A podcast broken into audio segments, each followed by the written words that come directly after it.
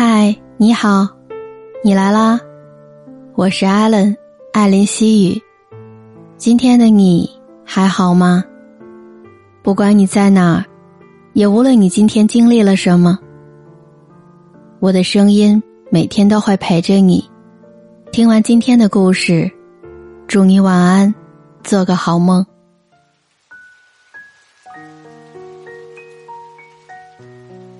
最近一个话题登上热搜，阅读高达五亿，男子想娶智力残疾的女友遭拒。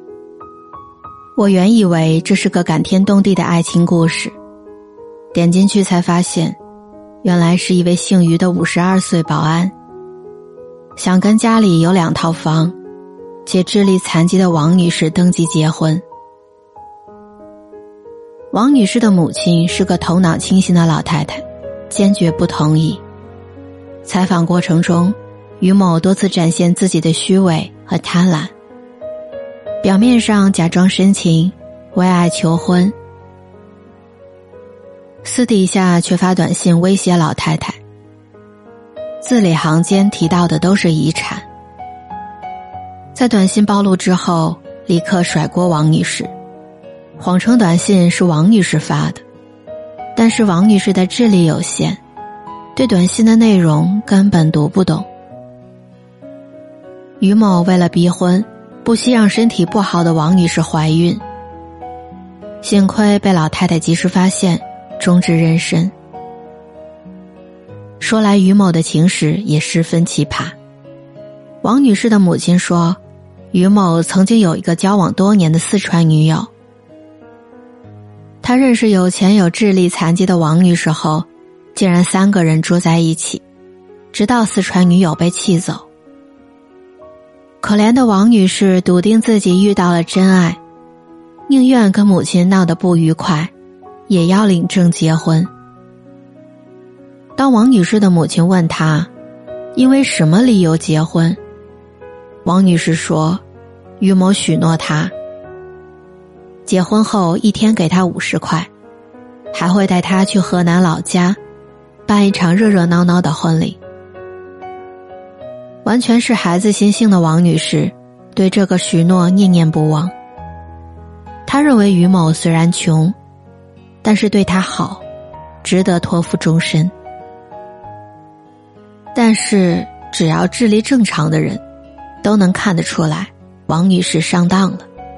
于某的对他好，不过是看她身为独生女，又能继承杭州两套房子而已。换句话说，只要你有某些方面条件足够诱人，哪怕你年龄再大，身体不好，又智力残疾的女人，也会有人愿意哄你，指天发誓对你好。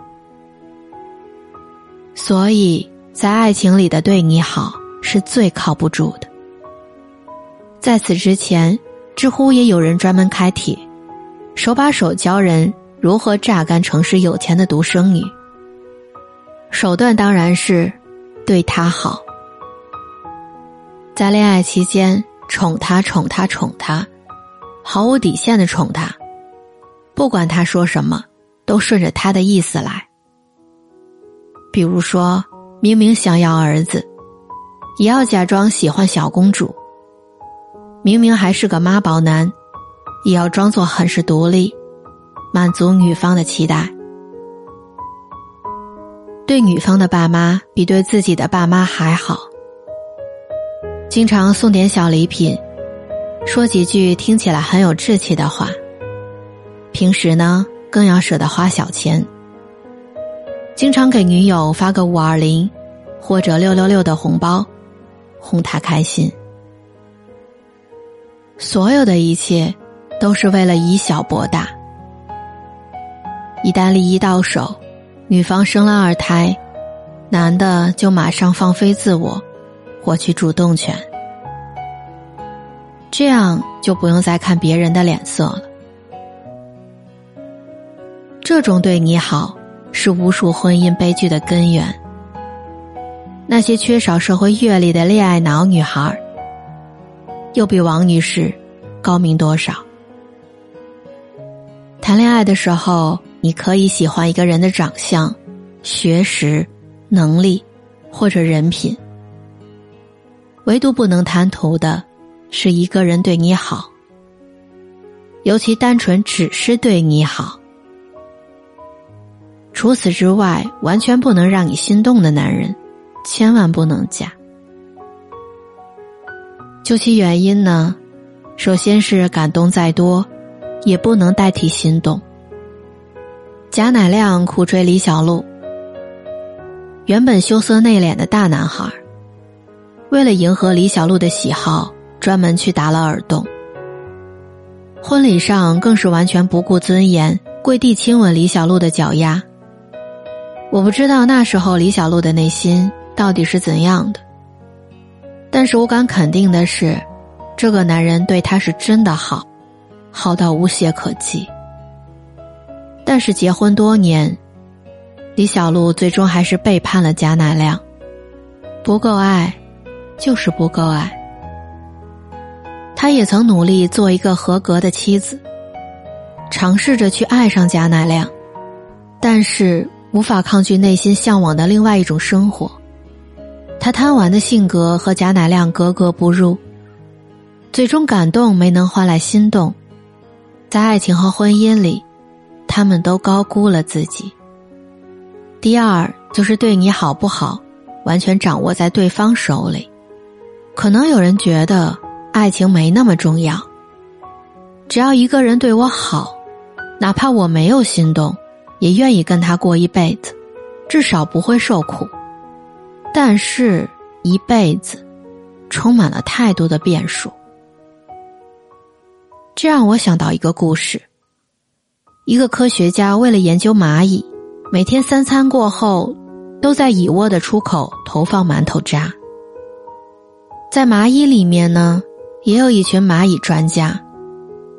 他们写写画画，做了大量数据统计，研究了太阳光线的角度，也摸清了馒头渣出现的规律，并提出了一整套推理模型。这个模型棒极了。能准确预告馒头渣出现的时间，所有的蚂蚁欢欣鼓舞。但是突然有一天，这个研究蚂蚁的人对蚂蚁失去了兴趣，改为研究毛毛虫，就再也没有投放过馒头渣。蚂蚁科学家慌了，把自己的模型研究来研究去的，就是不知道问题出在哪儿。当然。他的模型是没有任何问题的。爱这个东西，就像馒头渣，没有了呢，就是没有了。没有为什么，只有是什么。所以爱可能会消失，对吗？是啊，如果你选择了那个人，除了爱你之外一无所有。那么，万一哪一天他不再爱你，他对你来说，就是真的一无所有。我是艾伦，艾琳西语。这一刻，我想说，请你记住，这世上最难得的，是遇见懂得，遇见合适，遇见忠贞；最不稀罕的，就是遇见对你好。其实，任何人只要舍得丢掉面子，都可以无底线的对你好。而当对你好的尘雾散去，那么剩下的东西，才是真正属于你的细水长流。所以，面对婚姻和感情，请你慎重，再慎重。最后，我想跟大家说。现在我的节目已经正式独家入驻了喜马拉雅，所以你只要在你的应用商店里面搜索 APP 喜马拉雅，然后再在里面搜索艾琳西语或者艾琳，你就能听到我以前的节目，还有我之后的更新了。所以，感谢你一直陪在我身边。